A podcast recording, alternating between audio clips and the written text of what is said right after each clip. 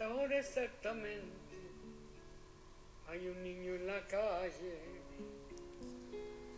Hay un niño en la calle.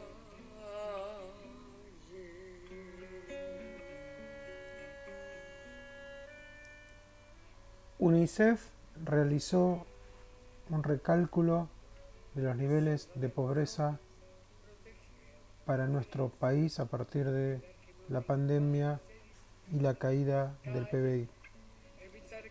En principio habían calculado un porcentaje menor respecto a los niños que iban a estar en estado de pobreza. Las nuevas cifras de hoy amplían largamente esa situación. Eh, es de enorme preocupación entender que la niñez eh, tiene que ver con el futuro y los niños que están en esa situación de pobreza quizás no tengan oportunidades de desarrollo pleno, de acceder a un buen empleo, de una vida digna. En definitiva, la exclusión es lo que muchas veces los lleva a tener otro tipo de conductas que después son repudiadas por la generalidad de, de la sociedad, sin tener en cuenta que son empujados muchas veces a esa situación.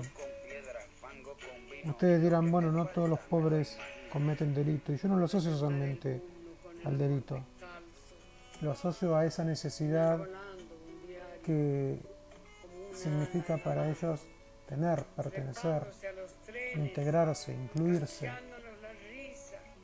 Según estos números de UNICEF, eh, en los valores del INDEC para 2019 y los pronósticos del Fondo Monetario Internacional que se modificaron con la publicación que habían eh, hecho para el primer trimestre de este año 2020 y como consecuencia del aislamiento y lo que produjo sobre la industria, el comercio, las economías de ellos, se pronostica una caída del Producto Bruto del menos 9,9%. Dicho así, parecería eh, una cuestión casi abstracta. El PBI para mucha gente no significa nada. Pero cuando se actualiza la estimación de pobreza infantil con esa caída del PBI a mayo del 2020 y a julio de ese mismo año, ahí nos encontramos con que el 62,8% de los niños son pobres en Argentina.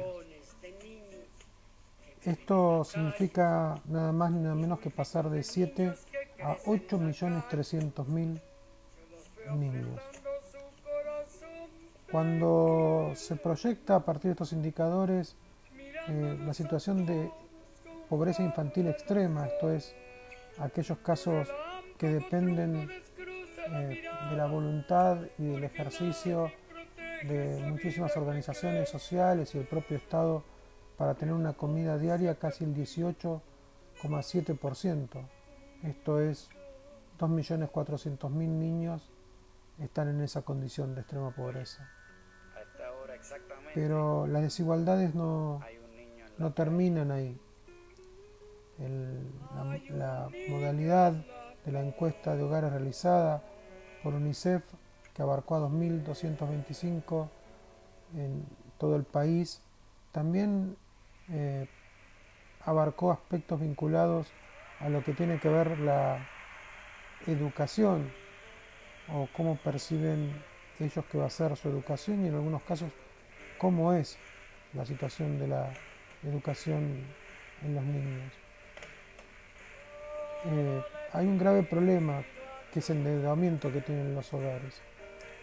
Eh, casi el 25% de los hogares tienen al menos una deuda en nuestro país y el 15% tuvieron que recurrir a algún préstamo fiado por parte de algún comercio para comprar alimentos. Esto significa que 15 de cada 100 personas debe en algún sector del comercio plata para comprar alimentos. producto de la pandemia. No es un dato menor. Significa ni más ni menos que no les alcanza la comida y que además no les alcanza la plata para comprar alimentos. De hecho, cuando uno evalúa los datos de UNICEF y ve que casi el 10% de algún miembro de, eh, de un hogar acudió a algún comedor comunitario, retiró viandas o alimentos, nos demuestra también que uno de cada diez habitantes de nuestro país está consumiendo alimentos en un comedor comunitario. Obviamente la calidad de la alimentación no es la mejor. Eh, y todos sabemos que en el proceso de conformación, tanto del cuerpo como del cerebro de los niños, esto afecta claramente. Cuando se va al capítulo de la educación, allí nos encontramos con que el 95% de los hogares con niños, niñas y adolescentes que asisten a la educación obligatoria tuvo continuidad pedagógica durante todo el periodo de aislamiento. El 85% de los adultos valora positivamente el trabajo de las escuelas y los docentes pero 6 de cada 10 recibió con alta frecuencia o intercambio con los docentes y solo un 13% tuvo una baja nula de las actividades escolares. Pero esto no es parejo en todos los lugares. Estos datos cambian abruptamente cuando se trata de niños que viven en hogares de barrios vulnerables. Al no tener acceso a Internet, a paquetes de datos, muchas veces ven interrumpidas eh, sus formas de educación virtual hasta abandonarlas. Y uno de cada cinco niños de las jóvenes que ingresaron a la escuela secundaria abandonaron la, la educación durante la pandemia. En realidad, esta es la verdadera crisis.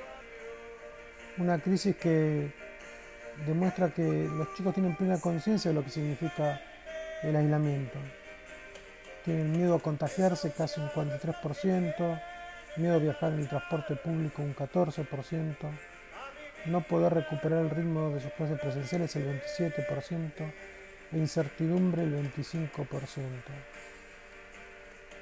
Pero la gran deuda que sigue teniendo nuestro país es con ese segmento de la población, con esos chicos que no pudieron hacer ni una cosa ni la otra. No pudieron estar pendientes de la cuarentena obligatoria por sus condiciones de hábitat y tampoco pueden acceder a una alimentación sana. Reitero el dato del principio.